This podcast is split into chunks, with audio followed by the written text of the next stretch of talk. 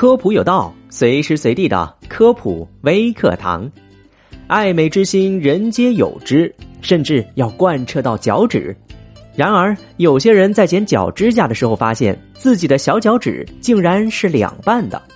除了有碍美观之外，很多人也怀疑这个指甲是不是有问题呢？那么问题来了，脚指甲为什么会分半呢？后天可以改变吗？今天科普有道就来给大家科普一下。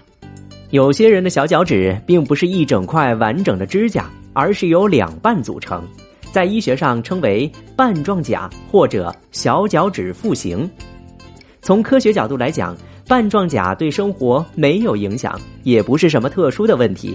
我国半状甲的人群比例并不低，占总人数的百分之六十以上。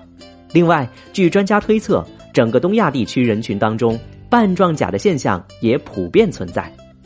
半状甲表现形式不一，有的人一只脚有，有的人两只脚都有，也有一部分人长大之后才会出现。很多人关心半状甲到底会不会遗传呢？其实，有半状甲的父亲或者是母亲，孩子并不一定就会有半状甲。尽管生物学上半状甲具有一定的显性遗传倾向。也就是说，父母有半状甲的基因的话，孩子也有的可能性会比较大，但并不能完全确定。在民间流传着这样的一种说法：有半状甲的人都是山西人的后代。也有人说，有半状甲说明他是纯正的汉族人。其实这些说法都是错误的。半状甲并不能作为某个人群的独有特征，这反而很可能是民族融合的结果。在各个种族和地区都有可能出现。虽然不能通过半状甲来判断种群，但研究表明，半状甲很可能和古代人群的迁徙有关系。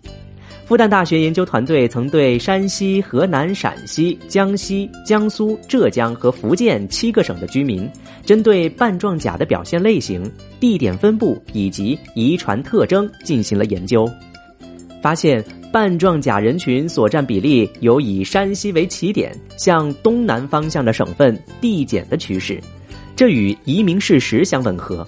好的，以上这些知识你知道了吗？感谢收听这期的科普有道，我们下期节目再见。